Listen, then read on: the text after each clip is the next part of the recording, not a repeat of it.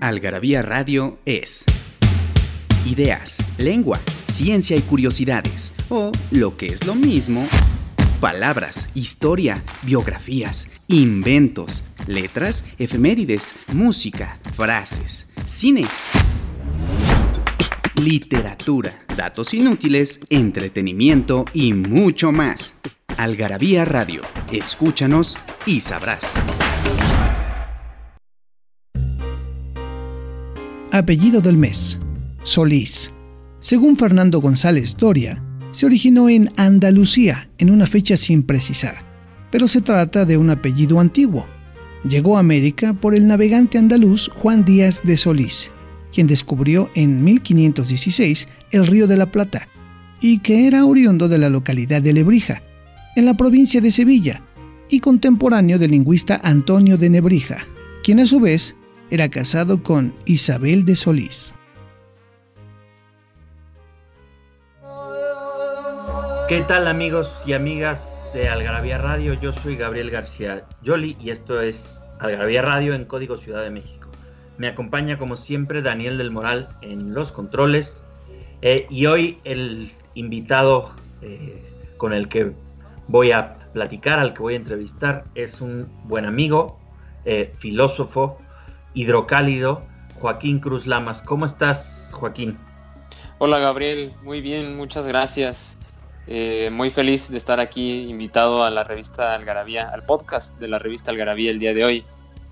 Bueno, y hoy te, invité porque vamos a, hablar de un artículo, eh, pues es, es de los que más ha gustado en los últimos meses de Algarabía digo, los últimos meses no han sido eh, hmm. eh, rasero para, para, nada normal, pero bueno, eh, que es un artículo largo que publicamos en, la web y que tú tradujiste del filósofo británico Sir Roger Scruton sobre, sobre el amor a los animales. Y, y para empezar, pues, Joaquín, platícanos quién era Sir Roger Scruton. ¿Y por qué te, pedí a ti específicamente esa traducción? Además de que, porque ibas a hacer un buen trabajo, que lo hiciste. Muchas gracias. Bueno, Sir Roger Scruton era, descanse en paz, acaba de fallecer en enero de este año, justo se ahorró todas las desavenencias del 2020.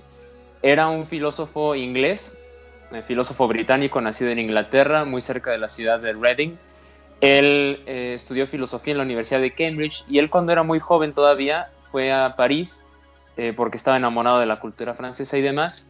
Y ahí tuvo un encuentro con los movimientos estudiantiles de los años 60 y él le llamaba mucho la atención todo aquello. Sin embargo, quedó muy decepcionado porque él notó que los movimientos estudiantiles en muchas ocasiones eh, eran más, más bilis que otra cosa, eran muy viscerales, entonces que no, que muchos de ellos no tenían una verdadera causa que los estuviera moviendo y que más bien lo que hacían era dirigirse hacia la destrucción de, em, pues de símbolos culturales que él, que él valoraba y apreciaba mucho. Dice que en ese momento él decidió autodenominarse a sí mismo conservador. Entonces, a partir de ahí, toda la vida se le conoció, bueno, y él se presentó como un filósofo conservador, precisamente en oposición a em, en oposición a, las tendencias posmodernas que se empezaron a dar en la segunda mitad del siglo XX. Me pediste que tradujera este artículo, eh, un gran halago el que me haces al decir que lo hice muy bien, porque yo tuve la oportunidad de estudiar con él un verano nada más, tampoco vamos a decir que yo era eh, un gran íntimo suyo, pero sí lo pude conocer y sí pudimos eh, pues entablar amistad. En verano del 2016 pude estar con él en Irlanda, tuvimos un seminario acerca de eh, de belleza y de otros temas en torno a la belleza. Él, además de ser un filósofo autodenominado conservador, también se denominaba a sí mismo como un esteta, y él se dedicó en gran parte a filosofía del arte y estética y a hacer una apología de la belleza en nuestra era. Claro que eh, tanto tú como yo lo conocimos por un eh, documental extraordinario que hizo para la BBC hace algunos años, que se llama Why Beauty Matters, ¿por qué la belleza importa? Que si lo buscan ustedes pues, eh, en, YouTube, allí lo pueden encontrar. Tiene unos subtítulos en portugués, pero, pero allí está con, ah. más o menos buena calidad.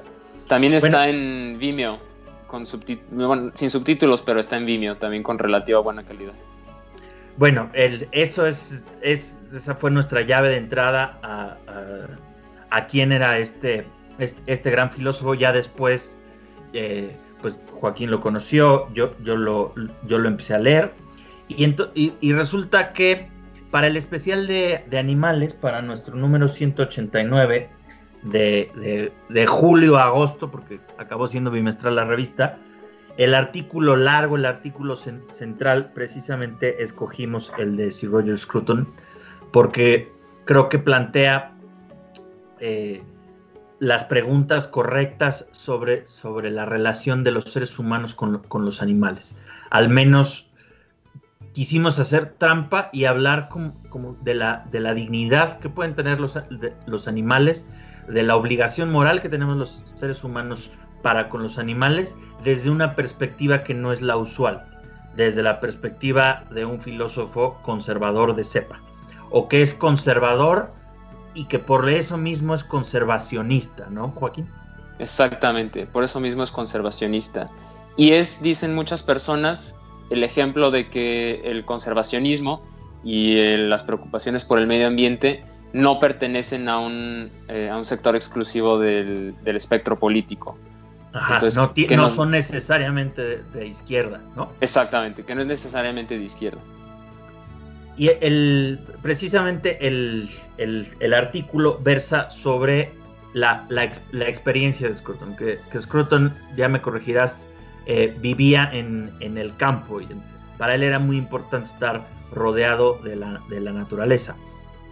¿Cierto? Sí, efectivamente, él tenía junto con su esposa, tenía una granja. Bueno, la granja pues ahora sigue en, propiedad de la familia, su esposa y sus hijos son los que la tienen, pero él llegó, o sea, él tuvo esa granja, digamos, no porque fuera heredada ni por tradición familiar ni nada por el estilo, como suele ser el caso muchas veces en Inglaterra, cuando hay propiedades eh, pues propiedades en el campo, ¿no? Lo que llaman. Sí, él, él, era más bien citadino de, de, clase media baja en sus orígenes, ¿no? Exactamente, él era más bien citadino de clase media baja, justamente hijo de, trabajadores, de trabajadores de clase media baja. Y él se da cuenta de que él tiene esta necesidad espiritual, vamos a decirlo así, de estar en contacto con la naturaleza, de estar cerca del campo. Y entonces eso es lo que lo lleva a querer tener una granja con el objetivo pues también de vivir en esa granja. Y él de hecho habla en, hay un libro que es una conversación entre él y otro filósofo que se llama Mark Dooley, un filósofo eh, irlandés, que de hecho fue el que organizó el seminario en el cual lo pude conocer, donde él dice que es muy difícil combinar el trabajo de la granja con el trabajo intelectual, porque dice, no me puedo sentar en la biblioteca cinco minutos a, empezar a escribir acerca de, pues, de lo que sea, ¿no? de, belleza, eh, cuando ya estoy viendo a través de la ventana que, los animales, eh, que uno ya se salió del corral, que a lo mejor el perro está persiguiendo a las ovejas, que, etcétera, etcétera, ¿no? O sea. Sí, contrario a lo que, a lo que podríamos esperar, la vida de campo no es, no es tan tranquila como parece, ni es la más adecuada para, para sentarse a leer y escribir en santa paz. Claro, no es el ideal bucólico que nos presentan muy románticamente. Es que en general los ideales bucólicos se, olvidan que de, los bichos, se olvidan que, del clima, se olvidan que, cultivar la tierra que es muy, es muy difícil, que los animales huelen mal, que hacen ruido, que el trabajo, que hay que levantarse muy temprano, etcétera, etcétera. Las plagas, sí, sí, enfermedades, ¿no? siempre está ese, ese asunto de, que la, naturaleza, a pesar de ser este bálsamo espiritual que, que, los citadinos eh, este, lujuriamos todo el tiempo por, por, ella, pues se nos olvida también lo que significa eh, vivir allí. Pero, es, pero vamos a seguir hablando de esto eh, cuando volvamos del corte. Primero, el principio. Incipit.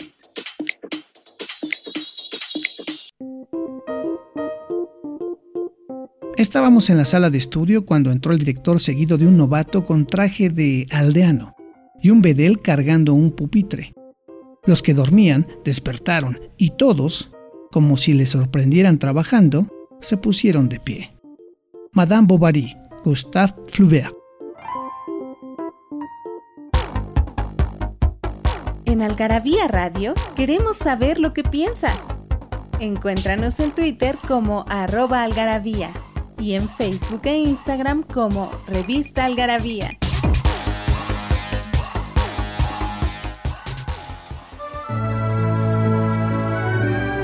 Pues ya estamos de vuelta hablando del amor a los animales, según el filósofo británico Sir Roger Scruton. Eh, Joaquín, platícanos un poco más de, de, este gran ensayo, este, este gran artículo, que si no me equivoco no es tampoco muy eh, antiguo, debe ser como del, del 2011, 2002, una cosa así, ¿no?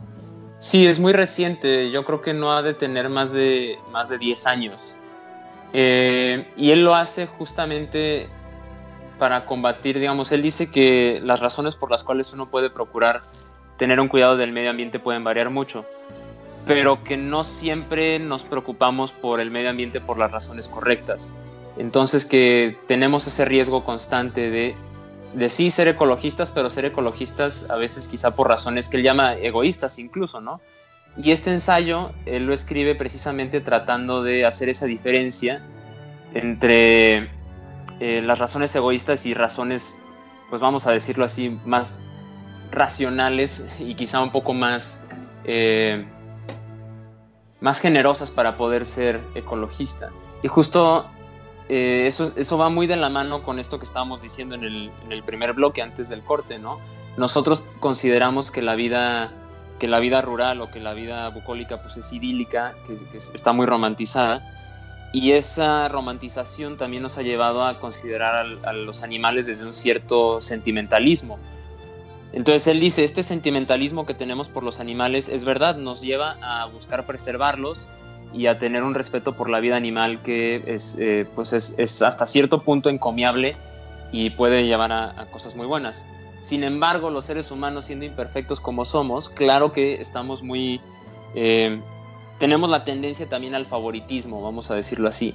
Entonces nuestro favoritismo por ciertas especies animales, que se da a partir de ese sentimentalismo, ese apego sentimental, puede hacer que, que, perdón, perdón que te, que te, interrumpa, pero sentimentalismo es, de las de las peores acusaciones que lanza Scruton a propósito de muchos temas, ¿no? Sí, claro, eh, claro, no nada más del ecologismo. Es como esta emoción a flor de piel, pero que se agota en sí misma y que no lleva nunca nada, ¿no? Que no está eh, que, no está, que no está bien pensada. Es, por eso le, molesta lo kitsch, por ejemplo, en, la, Navidad tal como la vivimos, que, es un, ay, qué bonito, como sentirte bien un rato, pero, sin, sin reflexión, sin, sin mejora moral, sin, sin, preguntas difíciles, sin maduración.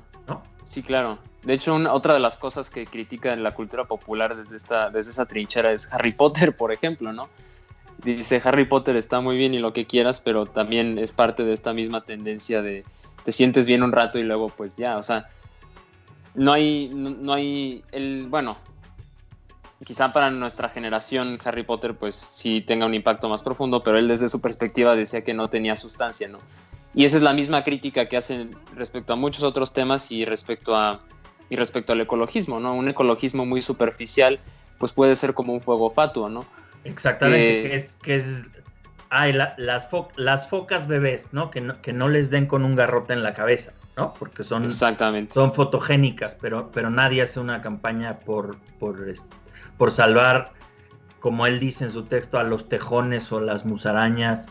Exactamente. O, las orugas o, animales menos fotogénicos que, que sufren mucho precisamente por, por la actividad humana y no nada más por la actividad humana explotadora de, capitalismo salvaje, de, agroindustria eh, y todas estas cosas, sino por los perros domésticos que la gente tiene en el campo y que los perros cazan tejones y musarañas y les hacen la vida muy difícil a estos bichitos que de por sí tienen la vida difícil. Claro, exactamente. Eh, Sí, y tal cual, como dices, no se trata solamente de las grandes industrias y de los grandes corporativos, ¿no? Nosotros mismos con nuestros animales domésticos, con, los perros, que es el, mejor ejemplo, ¿no? Bueno, otro animal que él eh, aborrece de manera muy, muy simpática son los gatos, exactamente.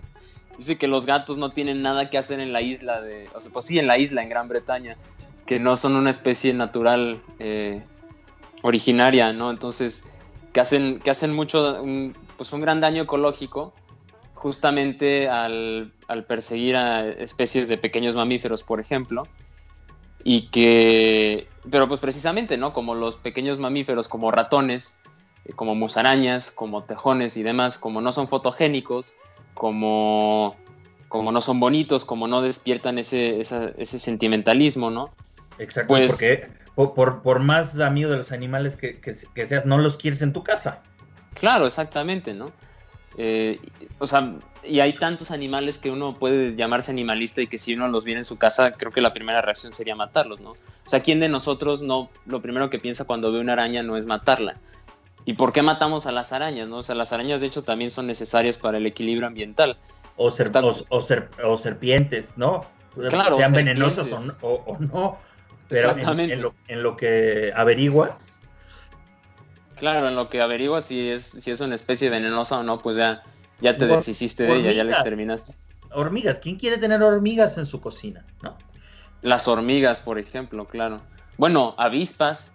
O sea, con las abejas ya hay mayor conciencia, ¿no? Pero, eh, pero ahora las avispas, pues creo que en realidad eh, son una especie a la cual también tendríamos que ponerle atención porque eh, son igual de importantes, o sea, son también importantes para la polinización, como lo son las abejas, pero las avispas, pues, no, pues no, no, tienen esa buena fama, vamos a decirlo así, que sí tienen las abejas, que bueno, las abejas pues son las abejitas y son bonitas, ¿no? Y la avispa, que es, que es grandota, que es agresiva. Y la, abeja te da miel, efectivamente. Y, la abeja, y la abeja, si se atreve a picarte, le sale peor a ella que, a ti, porque se muere. Sacrifica su vida, tal cual, sí. y la avispa no. No, la avispa sigue por ahí picando a más desafortunados que se atraviesen en su camino. Pero el, ejemplo, el ejemplo de los perros y los gatos quizá es, el central, antes de pasar pues, al, de los caballos, que también era un, gran, eh, un gran amante de los caballos. Eh, claro. Que lo, que dice Scruton es, que los perros y los gatos en, el campo tienen el afecto, eh, un afecto especial de sus amos que no tienen los cerdos, que no tienen las vacas, que no tienen los burros, es, y muchísimo menos las, las musarañas y los tejones y las catarinas y, las víboras. Eh, y que eh, los perros o los, o los gatos tienen tienen techo, no tienen por qué pasar frío, tienen la, comida asegurada, no tienen que luchar por ella, y entonces tienen este privilegio. sí, eh, pues sí, son animales privilegiados. Por encima de las otras de las otras criaturas, pero como de todas maneras son animales de, de, caza con, ciertos instintos, cuando salen al bosque, eh, al, aunque no los maten, pero corretean a, las, a, los otros bichos. Y los otros bichos que no tienen techo asegurado, que no tienen comida asegurada, que, tienen que, no pueden darse el lujo de gastar mucha energía corriendo, tienen encima de todo que eh, aguantar a los, bichos consentidos de los seres humanos.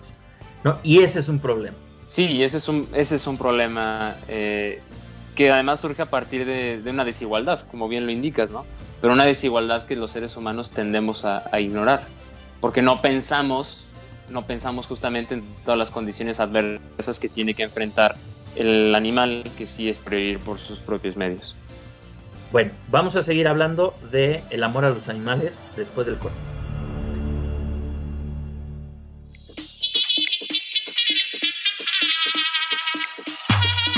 Mexicanos somos y en el camino andamos frases que solo nosotros entendemos. A la mexicana.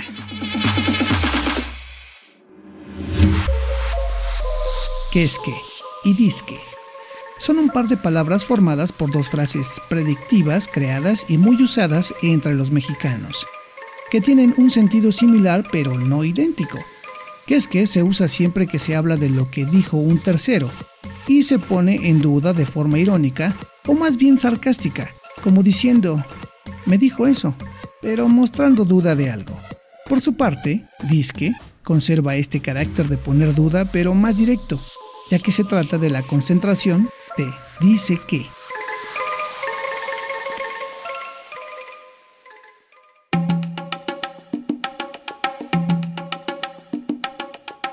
Y ya estamos de vuelta para concluir eh, nuestra charla sobre el amor a los animales, un ensayo maravilloso de Sir Roger Scruton que ustedes lo pueden leer íntegro en algarabía.com. Eh, hablábamos, Joaquín, en, el blog que pasado de los perros y, los gatos, del, el amor selectivo de, los seres, de los seres humanos. Eh, y Scruton habla de, también trata de explicarlo, ¿no? Como, como para los perros la relación con un individuo humano sí es muy importante, sí, sí el, el, imaginario del perro sí se centra en el ser humano y por lo tanto el ser humano tiene una responsabilidad de, no de no pisotear esa eh, ese, ese, imaginario del, perro, ¿no? sí, exacto. Lo que no sucede con los gatos o no sucede con los caballos, ¿no? Que, Scruton era un gran amante de los caballos. Scruton, sí, Scruton adoraba los caballos, de hecho. Pero dice que efectivamente la relación que nosotros, eh, incluso dentro de los animales domésticos, que ya de por sí son animales que estamos favoreciendo por encima de los animales salvajes, que no, que no todos son iguales o que nuestra relación con todos no es igual. Y la de los perros es la más especial de todas, vamos a decirlo así. También le gustaban bastante los perros, eh, también tenía sus, sus perros.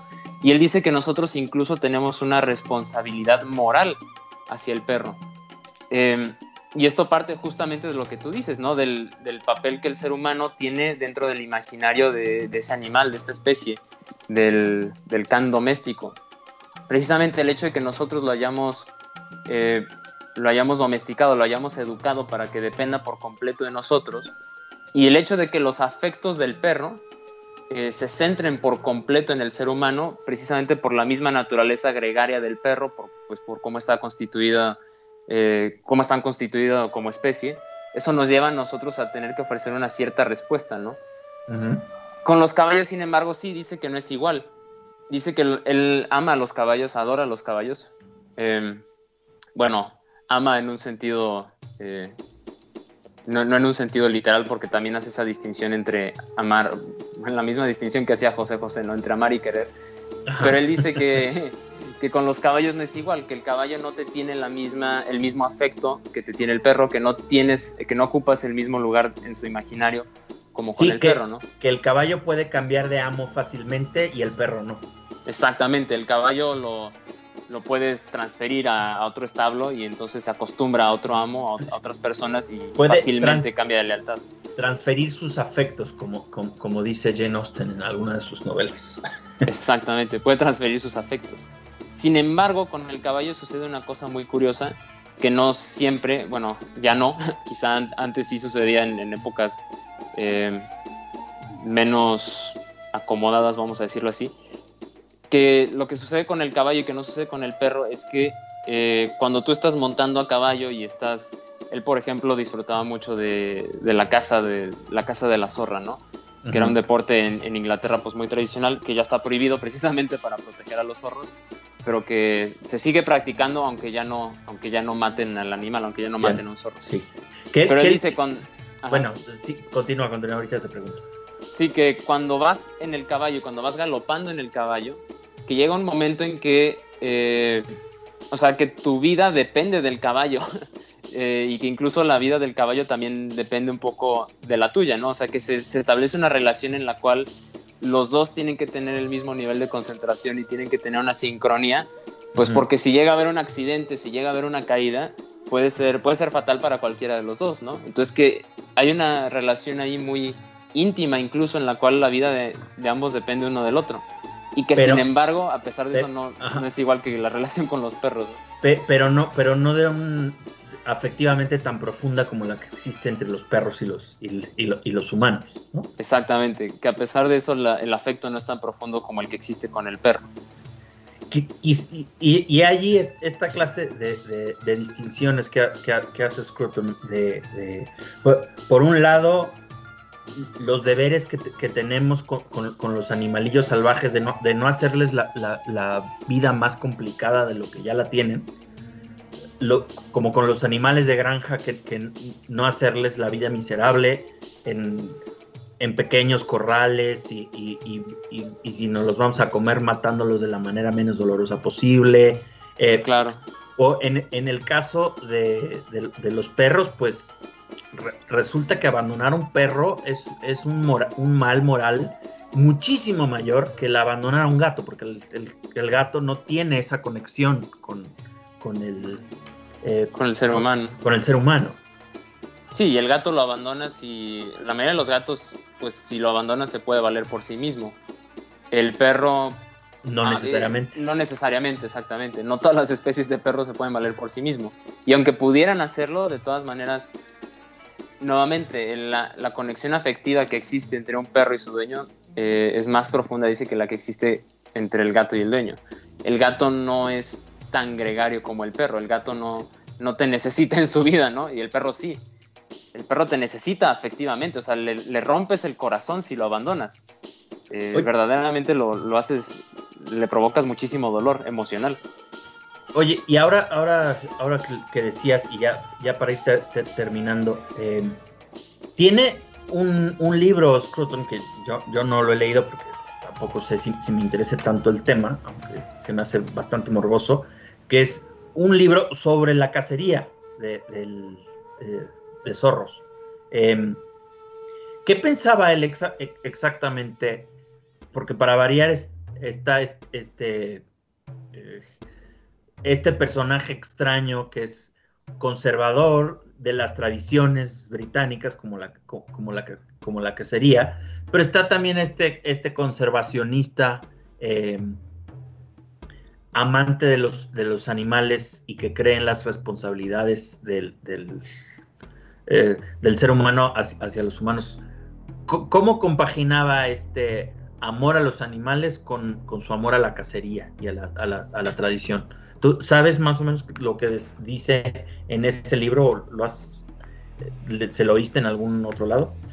Pues sí, es que es, bien curioso eh, porque efectivamente es, una relación muy tensa y muy difícil creo que ahí lo que le gana es su eh, conservadurismo por encima del conservacionismo. Ahora, ¿le interesa conservar la tradición de la Casa de la Zorra? Pues sí, porque es una tradición inglesa, pues porque la gente se viste formalmente, bueno, tiene un cierto código de vestimenta para hacerlo y demás, tiene ciertas normas de etiqueta, etcétera, etcétera. Todo ello, pues él habla del valor estético de todo esto, ¿no? Y además una cosa que él subraya mucho en la casa de, en la cacería de zorros es la relación que se establece con el caballo. O sea, él comete, digamos, cae en el supuesto que él mismo está criticando, ¿no? O sea, eh, textualmente favorece su relación con el caballo por encima de eh, la vida del zorro. Defiende la, defendía, más bien, porque pues ya, ya no, pero defendía la casa de, la, de los zorros por la relación que se establece con los caballos por esa conexión que tienes con el caballo en la cual la vida de ambos depende uno del otro. Y él lo decía de manera muy poética también, ¿no? Es una manera de conectarte incluso con la tierra, ¿no? O sea, como este animal, o sea, dependes de este animal para estar, para estar en el mundo, para estar en la tierra. No son tus propios pies tocando el suelo, sino los pies del caballo. Entonces, a través del caballo estás tú también tocando la tierra y entonces es una forma nueva de conectarte con la naturaleza, pero a través de un animal. Y sí, pues dejaba de lado por completo el aspecto de, la vida del zorro, ¿no? Podríamos juzgar a, Scruton desde Scruton y decirle, bueno, pero si Roger, la vida del zorro, pues no, no, no la estamos respetando aquí mucho, que digamos. Aunque, aunque quizá podría decirnos, de nuevo no lo sé porque no, porque no lo he leído, eh, pero que también tenía mucho que ver la la, cultura de, cacería tiene, una parte de conservacionismo en tanto que estos cotos de caza privados pues son de facto reservas ecológicas y al final eh, los zorros que se cazan pues se, crían de cierta manera para que no se acaben. Algo, algo así como, como la cacería legal de elefantes en, Botswana, que, te, que apartan dos o tres elefantes para que los cacen, que te cobran eh, miles y miles de, dólares, y ese dinero lo utilizan para eh, em, proteger contra la cacería furtiva y contra otros depredadores al resto de los elefantes. A lo mejor hay una, una, lógica parecida así, ¿no? Sí, también se valía de ese argumento para, hacer la apología de la caza, efectivamente. Pero bueno, la cacería es otro tema que ya tendremos que eh, tratar pues con un cazador, no dos filósofos, ¿no? Exactamente. al, menos tú si montas a caballo sabes de lo que, hablas. Joaquín, muchas gracias por tu excelente traducción y por, y por, por habernos acompañado eh, aquí en Algarabía Radio. El placer es todo mío. Bueno, pues yo soy Gabriel García Yoli, me, despido de, ustedes. Esto es Algarabía Radio en Código Ciudad de México. Daniel del Moral en los controles, muchas gracias. Léannos, por favor, en algarabía.com. Gracias. Algarabía Radio, conocimiento, ingenio y curiosidad porque la cultura no solo está en las bibliotecas, museos y conservatorios. Algarabía Radio, escúchanos y sabrás.